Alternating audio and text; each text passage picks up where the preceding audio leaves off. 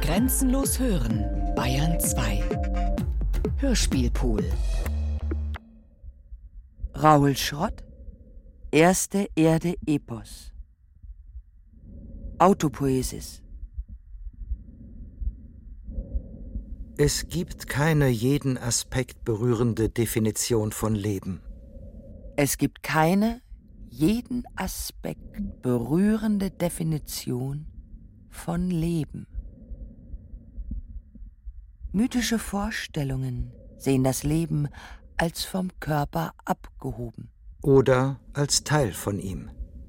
Für die Irokesen bestand der Lebensgeist in der Vorstellung eines detaillierten kleinen Körpers. Einem Homunculus ähnlich. Winzigem, menschenförmigem Samen, den noch Lewnug unter seinem Mikroskop zu erkennen glaubte. In Papua und Malaysien war es ein kleiner brauner Kern, Semangat oder Semungi. Das Aztekenwort Eekatl bedeutet Wind, Luft, Leben, Seele, Schatten, vergleichbar dem hebräischen Nefesh, dem chinesischen Chi und dem griechischen Psyche.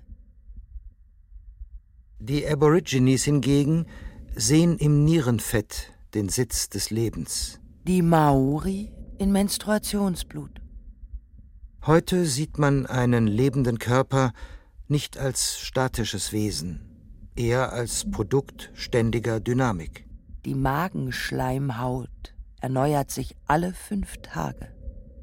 Alle sechs Wochen bildet sich eine neue Haut. Alle zwei Monate eine neue Leber.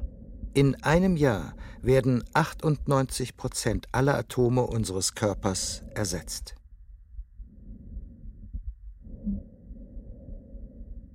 Dieser Metabolismus ähnelt dem einer Flamme, einem Wasserwirbel oder Tornado. Nur die Form ist stabil. Die Substanz ist ein Strom von Energie, der am einen Ende ein, am anderen austritt. Der Zweck des Lebens, sich zu erhalten und zu perpetuieren, ist begreifbar als physiochemisches Phänomen, wie es die Wissenschaft der Thermodynamik studiert. Wir sind temporär identifizierbare Rippel in einem Strom, der in uns eintritt, als Licht, Hitze, Luft, Wasser, Milch und austritt als Gas und Exkrement, aber auch als Samen, Babys, Kommunikation, Politik, Krieg, Dichtung und Musik. Alan Watts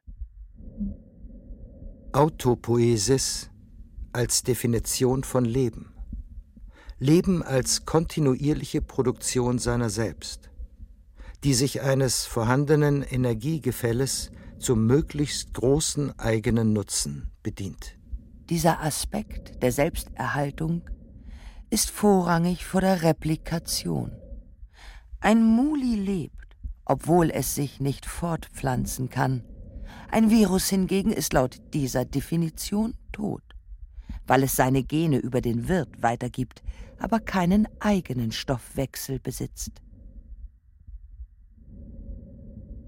Sein und Tun einer autopoetischen Einheit sind untrennbar. Dies bildet ihre spezifische Art von Organisation. Maturana und Varela. Dabei existiert Leben nicht nur auf der Erdoberfläche, sondern es bildet geradezu die Erdoberfläche. Zumindest im Sinne des vom russischen Biologen Wernatzky entwickelten Konzeptes der Biosphäre. Der Begriff geht auf den österreichischen Geologen Eduard Süß zurück, der in seiner Entstehung der Alpen 1875 schreibt, dass organisches Leben, Pflanzen beispielsweise mit ihren Wurzeln und Blättern, eine Reaktion zwischen der Atmo und der Lithosphäre darstellt, so dass auf den Kontinenten eine selbstständige Biosphäre erkennbar ist. Dies wiederum ist eine Erweiterung von Aristoteles Vorstellung einer Stufenleiter von Pflanze, Tier, Mensch, in dem die Natur sich in kleinen Schritten von leblosen Dingen zu tierischem Leben entwickelt, ohne dass eine genaue Demarkationslinie zwischen beidem ziehbar wäre. Naturgeschichte der Tiere, römisch 8, 1. Eine der modernen Theorien zur Entstehung geht von Tonmineralien aus. Verwitterte Gneise und Granite, die Schichtsilikate wie das Dikit in hydrothermalen Schloten und blättriges Kaolinit bilden, welche sich aus übersättigten Lösungen ausfällen. Das Wachstum ihrer Kristalle geht analog zum sich selbst reduplizierenden Leben vor sich. Ihre relativ komplexe Struktur baut sich in immer gleichen Schritten auf. Die Formen der Zellteilung und RNA- bzw. DNA-Spaltung gleicht. Sie bilden dazu zellartige Poren, in denen sich Bausteine des Lebens wie Nukleinsäuren an- und einlagern können als Hilfsgerüste und Katalysatoren. Wie die sich aufstapelnden Kristallschichten der Tonminerale weisen die Moleküle des Lebens ebenfalls nur begrenzte Strukturen auf. Von den Milliarden an möglichen organischen Molekülen verwendet das Leben nur Verbindungen, die zwischen 10 und 100 Atomen umfassen. Cyanwasserstoff beispielsweise ist ein winziges Molekül, das nur aus je einem Atom von Kohlenstoff, Stickstoff und Wasserstoff besteht, das in einer methan- und stickstoffhaltigen Atmosphäre leicht durch eine elektrische Ladung entsteht. Verbinden sich Cyan-Wasserstoffmoleküle miteinander, bilden sie Adenin, eine der Basen der RNA oder Aminosäuren. Formaldehyd ist ein anderes Schlüsselmolekül, das ebenfalls nur aus je einem Kohlenstoff- und Sauerstoffatom sowie zwei Wasserstoffatomen besteht. Es kann sich durch UV-Einwirkung auf Mineralien in Anwesenheit von Wasser und Kohlendioxid bilden. Sie verbinden sich, um Zuckermoleküle zu formen. Jene einfachen Zucker, auf denen das Leben aufbaut, Glucose etwa, enthalten Kohlenstoff, Sauerstoff und Wasserstoff im selben Verhältnis wie Formaldehyd. Sie haben eine relativ stabile Ringstruktur, die sich zum Aufbau komplexerer Lebensformen eignet. Die Nukleinsäuren weisen Verbindungsglieder auf, die solche Zuckereinheiten beinhalten. Auch die Gene der allerersten Organismen, die ihre Reduplizierung erlaubten, bestehen im Grunde aus solchen mikrokristallinen Strukturen, die inorganischen Ursprungs sind, weil sie ihre Atome nur aus den vorhandenen Mineralen lösen konnten. Vier Milliarden Jahre. Helikon. Ein Licht der Sonne. Wiewohl Mauern, Berge, zahllose andere Hindernisse sich ihm in den Weg stellen. Eine gemeinsame Substanz, wiewohl sie in zahllose Formen, einzelne Dinge zerbrochen ist. Marc Aurel Leben heißt, von selbst sich zu bewegen. Doch wären so auch die Gestirne Grund ihres Laufs lebendig? Ist es also etwas nicht Vorhersehbares, ein meteorisches Verglühen, willkürlich und überraschend? Musaon, Helikoniadon, Archomet, Aedein. Den Anfang zu nehmen mit den Musen, einem Gesang, in dem der Karst des Helikon ihr Berg wieder wird, in dem sie die violett-dunkle Quelle der Hippokrane umschreiten, um in den Schacht zu steigen und einzutauchen in dies Fließen. In der Lichtung unter dem Gipfel Reigen tanzend, leichtfüßig, silbern, aufs Neue von dort aufzubrechen, in die Nacht, in die Zeit, zurück zu Erde, Ozean und Licht.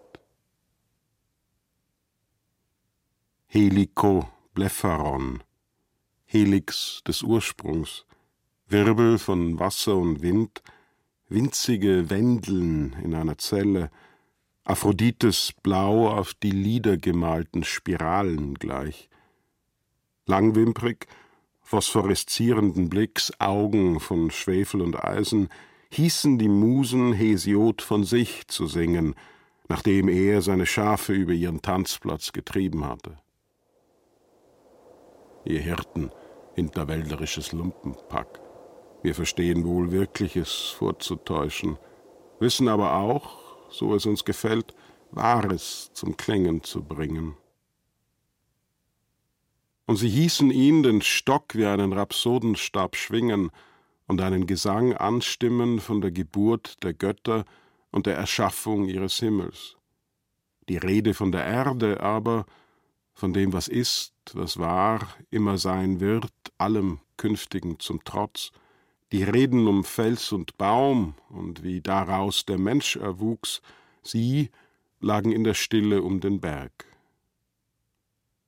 Kalimachos, Ennius, bis hinauf zu Propertius und Ovidius, so viele Dichter weinen an dieser Quelle, die am Gipfel entspringt, während unten im Tal Wettstreite um die besten Lieder ausgetragen wurden über Waffen, die Liebe und andere seltsame Gebräuche mehr.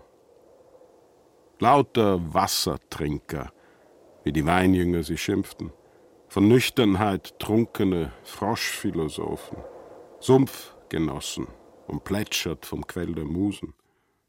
Lucretius jedoch machte sich auf in das unwegsamere Gelände ihres Reiches, avia pieridum per agro loca nullius ante trita solo, um dunkle Materie als Widerschein der Musen zu erhellen, und Einblick zu erhalten in die Natur des Universums, in ihr Innerstes, wo Atomares in unzerstörbaren Korpuskeln die Ewigkeit durchströmt und ihren grenzenlosen Raum, beides ohne Anfang, ohne Ende, überall. Da ist diese Welt voll der Genitalia corpora, Samen und Materie, die Natur, in die man geboren wird, in ihrer Vielfalt, den Farben, ihren Begierden und ihrem Schrecken, und diese unsichtbare Welt von Atomen, die im Leeren gegeneinander prallen, um all die Erscheinungen zu kreieren, in deren Mitte wir leben. Beides zugleich zu sehen, aber wäre wie mit der rechten Hand Zahlen in eine Matrix setzen, mit der linken masturbieren. Derart ist eine doppelte Vision uns aufgezwungen, bei der die kleinen und kleinsten Figurationen zu missachten Blindheit gleichkommt, wie bei einer Verätzung der Pupille das Licht sofort untergeht und das Dunkel aufsteigt, obschon der Erde und des Auges heller Ball heil geblieben sind. Wofür Lucretius Atome das Ewige durchströmten und seinen grenzenlosen Raum, glaubt man inzwischen einen Urquell zu fassen, ein All, das endlich geworden ist, beinahe abzusehen, Teilchen, die sich immer weiter spalten lassen, nur um von neuem das Körperhafte in Wellen aufzulösen, Kieseln gleich, die in einen Brunnen fallen, um Rippel zu hinterlassen, die an die Einfassung schwappen. Ein leises Rauschen, die stille schwarze Fläche des Wassers tief im Schacht. Leben heißt sich nähren und zu mehren, doch wäre so auch das Feuer lebendig, da es Holz verschlingt und sich in Bränden ausbreitet, ist es also etwas Andersartiges, ein sich selbst entfachen, sich fortpflanzend, ohne weniger zu werden? Vor 19 Jahren bin ich das erste Mal auf den Helikon gestiegen, die steilste Halde hoch und in der prallen Sonne, wie junge Dichter das so tun ohne zu wissen, welcher Buckel dieses Bergkamms den Gipfel Hesiods darstellte. Doch dass es ihn gab und irgendwo da oben die Hippokrane war, der Mythos einen Ort in der Wirklichkeit und die Poesie einen Anbeginn besaß, der sich in all den Jahrtausenden nicht verändert hatte, war ein Wunder, das ich sehen wollte. Aphrodite neben mir, mandeläugig, die Veilchen der schmalen Brüste, wilder Fenchel in den Karst senken, Schatten unter den Kiefern an der Kuppe. Ich fand die Quelle nicht, hielt die Steinquadern des Altars für einen Schafstall und ahnte nicht, dass sie mir den Kitairon zeigte, rohes Fleisch, das Leben zerstückelnd in menadenhaftem Wahn, ich großäugig davor. Aber ich kam herab mit einer Sprache, Versalien, leuchtend wie die Neonlettern vor dem Balkon hier, wenn sie den Namen des Hotels aus dem Dunkel heben. Sternlos schwarze Nächte, grob sich wiederholende Bassfiguren vom Platz unten spürbar an der Kehle, Techno und Techne Musike, die Umrisse des Helikon erst wieder am Morgen sichtbar. Man schreibt nicht für seine Zeit, vielmehr in ihr und gegen das Vergängliche. Ich war erschrocken, als ich vor der Abzweigung nach Theben einen Windpark auf der Bergschulter sah, das Zickzack einer Stichstraße. Wenigstens war sie über dem alten Amphitheater aus dem Hang geschoben worden, das Musental nach wie vor mit Makie überwachsen, vom Museum Dichterstatuen und gestiftete Preise unter einer Kolonnade keine Grundlinie mehr erkennbar, eine Holzbirne im Rispengras, Eicheln. Im Frühjahr 98 stieg ich das zweite Mal mit Freunden hoch. Wir fanden die Hippokräne, über dem Vorsprung, den der Huf des geflügelten Rosses aus der Bergflanke geschlagen hatte. Zyklopisches Mauerwerk, der Schacht dreieckig eingefasst. Anstrengung kostet der Aufstieg zum Helikon dich, aber reichlich erquickt dich mit Nektar des Pegasus Quell. Und es war kühl, wenn man in ihm stand und durstig von dem klaren Wasser trank. Wir schliefen auf dem Tanzplatz der Musen, einer Grasfläche unter dem Altar, die verschwitzten Hemden auf einen Baum gehängt, und als ich mitten in der Nacht aufwachte, die Hemden schemenhaft hell, Tau tropfend vom Nadelgezweig, da erfüllte mich eine Ahnung von früher. Bei Sonnenaufgang scheuchte der Bock einer Ziegenherde uns mit armlangen Hörnern aus den Schlafsäcken. Vor dem Abstieg, ein rot markierter Weg, füllte ich meine leere Plastikflasche auf. Seitdem steht sie in meinem Arbeitszimmer, mein Lourdeswasser sozusagen, in dem bald Schlieren von Blaualgen zu blühen begannen. Das dritte Mal wollte ich auf dem Steig hinaufwandern und oben übernachten, sah am Morgen aber dichte Wolken um den Berg liegen. Und da ich mich erneut über die Lage der Hippokräne täuschte, geriet ich gleich beim Einstieg vom Weg ab und folgte Ziegenpfaden hinauf, immer steiler, mich im Schatten der Kiefern haltend, ihrem Sommergeruch. Jeder Tritt im Kalkgeröll trügerisch, Salbei, Thymian und Kamille, Schneckenhäuser von Vögeln aufgestochen – einmal ein wilder Pflaumenstrauch, Früchte gelb und sauer, bis ich schließlich am eigentlichen Gipfel kauerte, die Böen am Grat hart.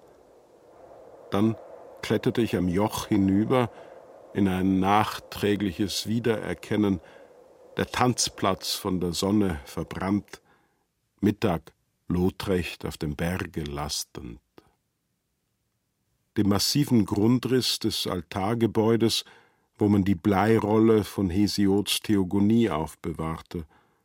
Unter der Quelle ein Schrein für einen Jungverstorbenen samt goldenem Adler. Der Brunnenrand mit Graffiti verschandelt. Ein Plastikeimer an einer Kette, um das Wasser heraufzuziehen, eine rote Spraydosenkappe und eine Thunfischdose, um davon zu trinken – es stank wie Altmännerpisse. Die Spangen von ihrem Peplos lösend, kühlten Athene und die Nymphe Kadiklo beide sich im Rossbrunnen, tiefe Stille in der Stunde des Lichts. Allein der junge Teiresias, den ersten Flaum um die Wange, trieb sich auf dem Berg herum, und der Durst ihn zum Quell, wo er sah, was er nicht sehen sollte, gewahrte, was sich ihm nur unfreiwillig offenbarte, die Blöße seiner Mutter und das Nackte einer Göttin, die ihn daraufhin mit Blindheit schlug. So wurde er zum Seher, erhielt er Einblick in das Innerste, in was ist, sein wird und was war, das Wesen der Natur. Am Abend fuhr ich weiter nach Delphi, enttäuscht und im Bewusstsein, dass die Jugend hinter mir lag. Im Hotel Vusas waren die Fenster zerschlagen und Laub im Foyer, samt jeder Vorstellung einer Pythia, die vor dem Dreifuß sitzt, voll des Gottes, Vers um Vers wie Honig über die Lippen fließend.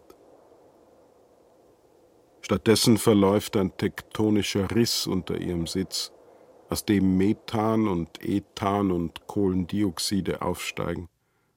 Neurotoxische, der prophetischen Gabe zugrunde liegende Effekte sind dem durch die Ausdünstungen bewirkten Sauerstoffmangel und süße Düfte aromatischen Hydrokarbonen im Spiegel des Grundwassers zuzuschreiben.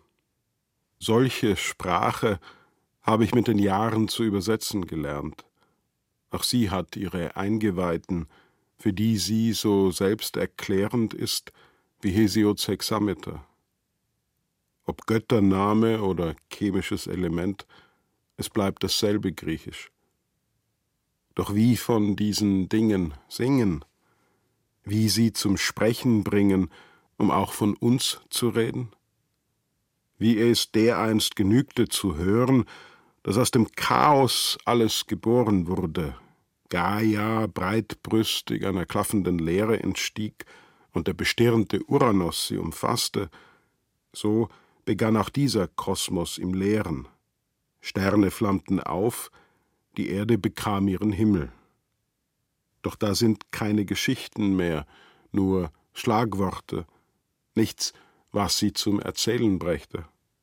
Am Morgen wollte ich die Plastikflasche mit der gelben Bracke über den Balkon schütten, in die von Olivenbäumen verlandete Bucht von Itea, Gezweig aufglimmend im dunklen Wind, dachte an Pythia und sah plötzlich, wie blind ich war, hörte ihr Orakel als Zungen reden über die erste Erde, ein Atemholen in ihrem Himmel, trunken von Luft, dem Geruch des Wassers, Ammoniak und Cyansäure, wie sie erhitzt, die Salze der Harnsäure zurücklassen, den Bodensatz von Leben, Leben, Leben, wie es sich aus dem Kristallinen formt, sich aus Molekülen zusammensetzt, um jene Jahrmillionen von Kalk auszufällen, die Helikon heißen und Parnass. Dass das Wasser, das ich beim letzten Mal mitnahm, inzwischen halb verdunstet ist, sich aber bläulich-grüne und bläulich-braune Zuckerfäden gebildet haben, erste Formen von Leben. Flüssiges, das fest werden will und sich von selbst bewegt, wächst, geißelnde Organellen, winzigstes Moos, das im Durchsichtigen schwebt, sobald ich die Flasche wieder in den geflochtenen Korb lege, mein Omphalos. Leben heißt sich zu wandeln. Doch wären so auch die Wolken Grund des Wetters lebendig? Ist es also etwas nicht Veränderbares, ein atmosphärisches sich bedecken, beharrlich und widerständig? Es gibt keine eine Definition von Leben, so wenig wie die eines Gedichts. Man erkennt es, sobald man es sieht. Auch das Schreiben fällt darunter. Bleistift gespitzt, Blatt im rechten Winkel, auf ein leuchtendes Detail wartend, während der Karneval der Jahre vor dem Tisch vorüberzieht.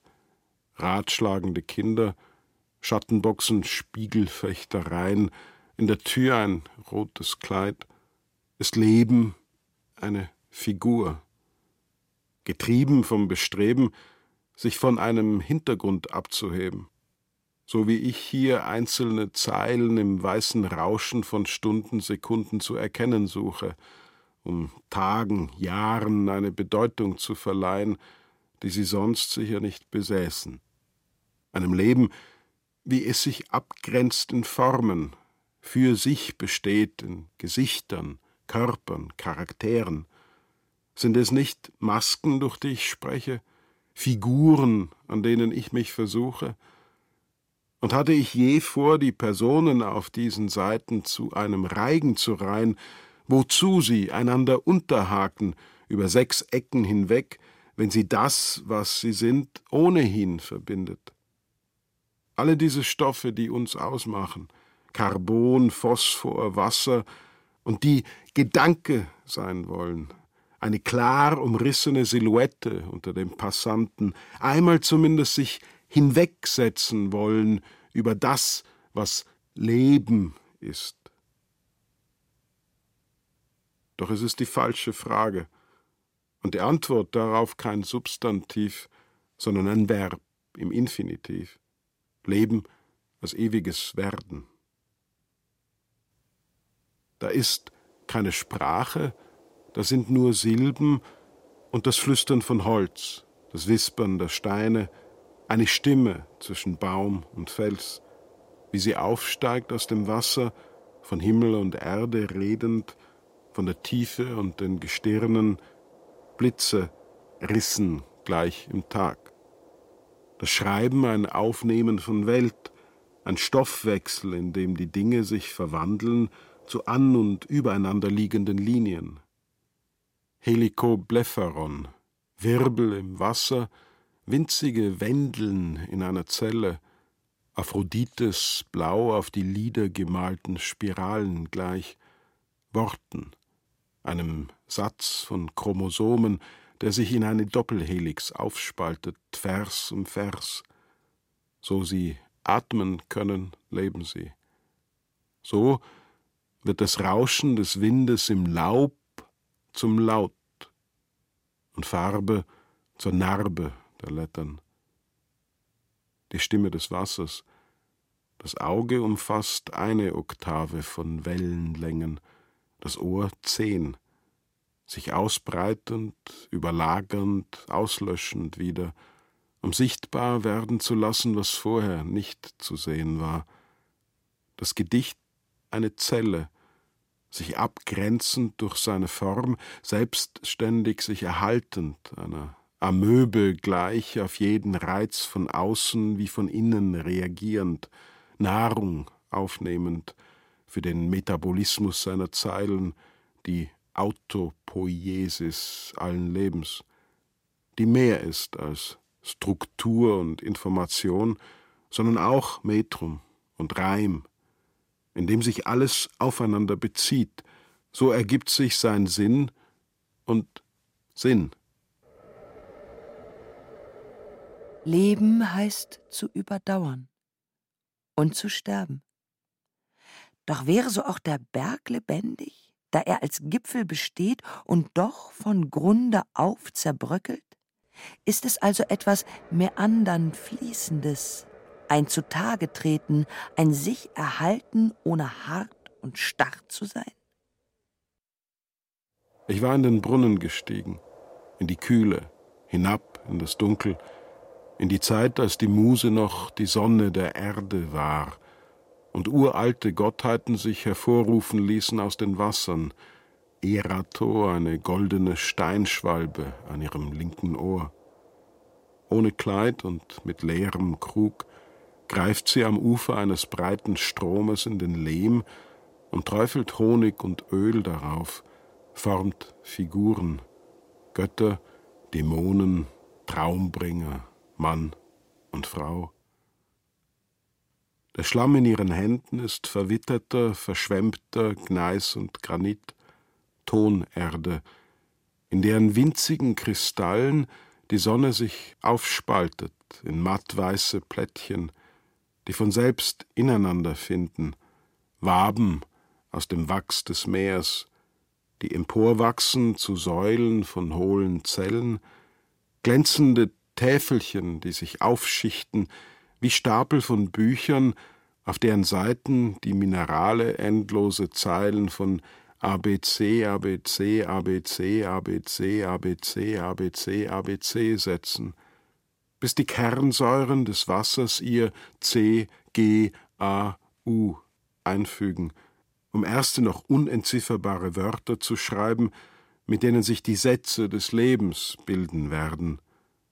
Flusskehren von Silt und Schlick an einer Mündung, an denen winzige Turmbauten zu Babylon gen Himmel ragen, Gerüste für die Bausteine des Lebens, das sich wimmelnd und krimmend im Lehm formt, Honig und Öl, von Gedanken und Gebeten vermischt darin, die Sonne der Erde sie zur Figur brennend.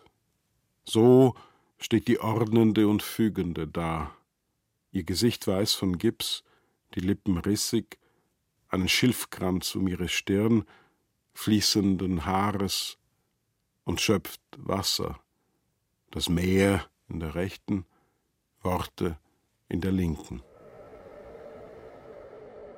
Leben heißt sich zu verausgaben. Doch wäre so auch der Geysir Grund seines Strahls lebendig? Ist es also etwas nicht Pulsierendes, erfüllend und in sich seiend?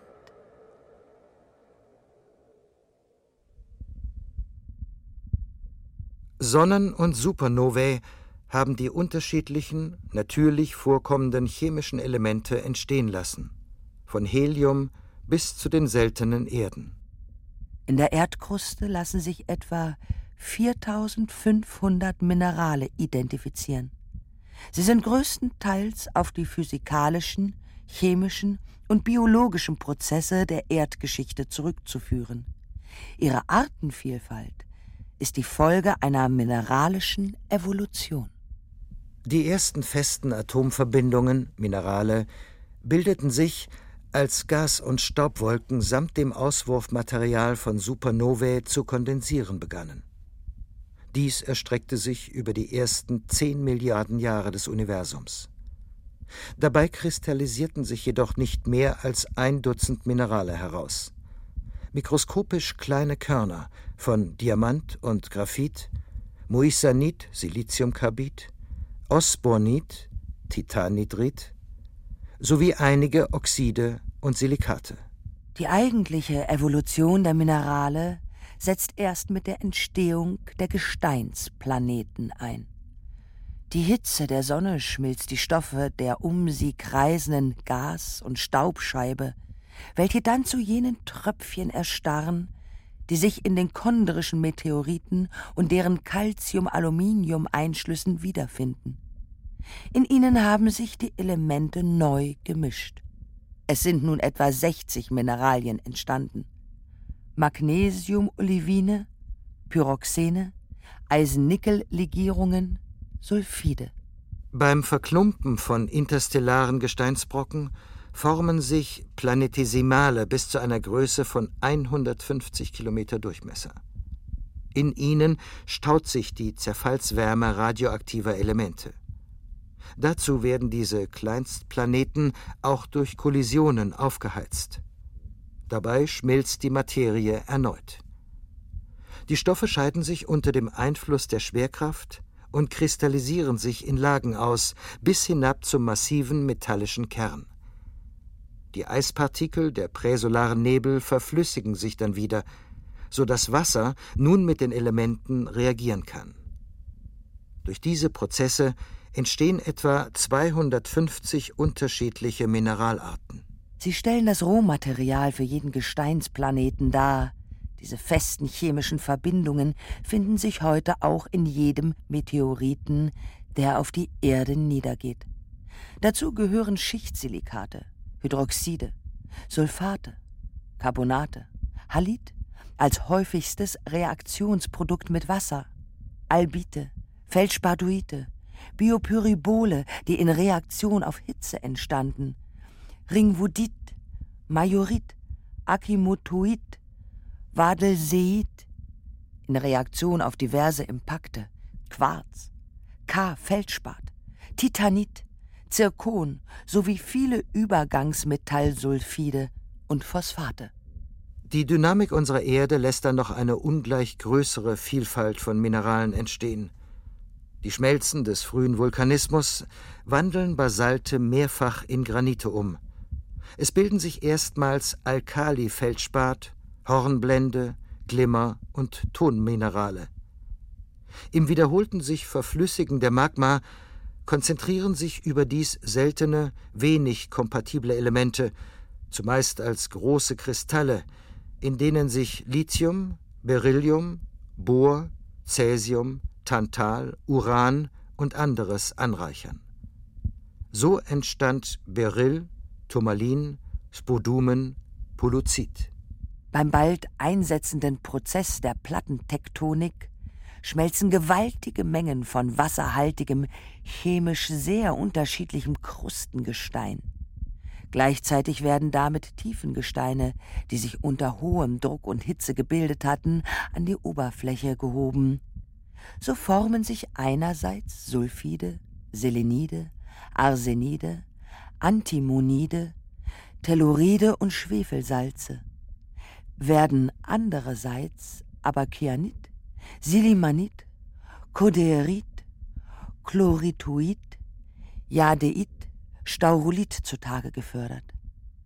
Die dynamischen Prozesse der Erdkruste und des Erdmantels bilden so während der ersten zwei Milliarden Jahre Erdgeschichte etwa 1500 zusätzliche Minerale. Die Reaktion mit den ersten Lebensformen lässt die Anzahl der Mineralarten sich verdreifachen. Einzeller formen erste Riffe aus Kalk. Gebänderte Eisenerze entstanden, in denen der biologisch produzierte Sauerstoff in Form von Eisenoxid gebunden wurde. So bildeten sich Eisencarbonate, Dolomitstein, Kalk, Barit und Gips, Halide, Borate, Diopsid, Tremolit, Grossularit, Volastonit, Scapulit. Der aufgrund der Photosynthese von Bakterien und Algen freigesetzte Sauerstoff ließ vor 2,2 Milliarden Jahren auch oxidierte und hydratisierte Verwitterungsprodukte bisheriger Mineralien entstehen, insbesondere Erze. Insgesamt vergrößerte sich die Vielfalt an Mineralien dadurch um weitere 2500 Minerale. Einen letzten Schub erhält die mineralische Evolution durch die in den letzten 500 Millionen Jahren entstandenen komplexen Lebensformen, deren Biosynthese gut 60 neue Mineralien formt. Die Schalen der ersten Tiere bildeten sich aus dem im Meer gelösten Kohlenstoff und dem Calcium, die dann absanken auf den Meeresgrund, Kalk und Mergel entstehen ließen, die sich dann weiter zu Gestein verhärteten. Die Carbonatskelette wuchsen zu mächtigen Riffen heran, die Calcit, Aragonit, Dolomit, Hydroxylapatit und Opal enthalten. Und die durch Moose, Pilze und Bakterien fortschreitende Zersetzung von Gesteinen auf biochemischem Weg, wie Glimmer und Feldspate, Jadeit wie Augiit, bildete weitere Tonminerale.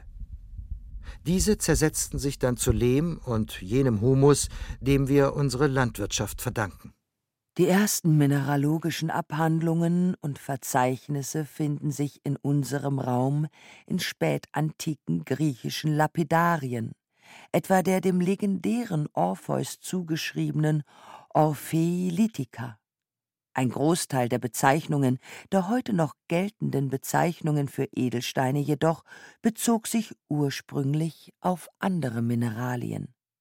Der antike Adamas etwa, siehe Theophrast von Eresos, über Steine und Plinius 37,15 war aufgrund seiner Beschreibung als hitzeresistent wohl kein Diamant, sondern Korunt. Und der von Theophrast beschriebene Anthrax von Milet war höchstwahrscheinlich Spinel. Mit Topaz war ursprünglich Olivin gemeint, der Edelstein später als Peridot bekannt. Und antiker Kristall war unser Quarz, siehe Diodor, Siculus, römisch 2, 52. Jade war bei uns, anders als in Mittelamerika und China, im Altertum kaum und wenn dann als Jaspis bekannt. Granat und Rubin wurden meist nicht unterschieden und als Carbunculus, glühende Kohle, bezeichnet. Daher unser Karfunkel. Beryl, insbesondere seine Variante Smaragd, war ein beliebter Schmuckstein, aus dessen Kristall erste Linsen geschliffen wurden. Man denke an Brille, an Brillanz. Der Achat erhielt den Namen von seinem Fundort an einem antiken sizilianischen Fluss. Der etablierten Tradition griechischer Bezeichnungen für Mineralien blieb man bis zum 19. Jahrhundert treu. So verdankt der 1813 entdeckte Skolizid-Achat seinen Namen einerseits dem alten Flussnamen, andererseits dem Umstand, dass sich seine Kristallnadeln vor dem Lötrohr wurmartig Skolekizein krümmen. Figuren im Achat, Bilder von Flüssen, Wäldern und Zugtieren, beschreibt erstmals Plinius anhand der pontischen Gemmen. Die Orpheus zugeschriebene Orpheilitica aus dem vierten Jahrhundert führt zu solchen Bildsteinen aus. Und wenn du ein Stück eines Steins in der Hand hältst, das die Zeichnung eines Baumes trägt, kannst du den Geist der unsterblichen Götter besser fassen. Du wirst vor deinen Augen dann Bäume haben, so üppig wie in einem blühenden Garten, ihre Kronen buschig. Die Menschen nennen ihn deshalb Baumachat.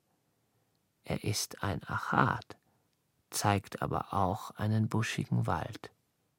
Die Etymologie des Namens Chalcedon eines Quarzgefüges, zu dessen Varianten Karneol und der Blutstein Hämatit zählen, ist hingegen unklar. Erwähnt wird dieser Edelstein erstmals in der biblischen Johannesoffenbarung. Der sogenannte Ruinen- oder Landschaftsmarmor, die florentinische Pietra Paesina wie der britische Cotham Stone, stellt eine submarin entstandene Kalk- und Mergelablagerung dar koloriert von eingedrungenen Eisen- und Manganoxiden, die buschartige Dendriten bilden können. Erste Beschreibungen davon finden sich 1546 bei Georg Agricola als Res fossiles qui variis coloribus multarum rerum effigies exprimunt und 1664 bei Athanasius Kircher Lapis marmoreus depictus urbes montes nubes.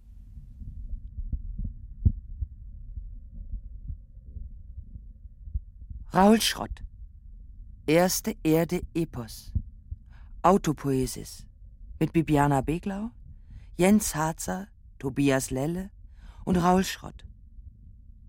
Ton und Technik Josuel Teegarten, Susanne Herzig. Regieassistenz Stefanie Ramp. Regie Michael Farin. Produktion Bayerischer Rundfunk 2015. Redaktion Herbert Kapfer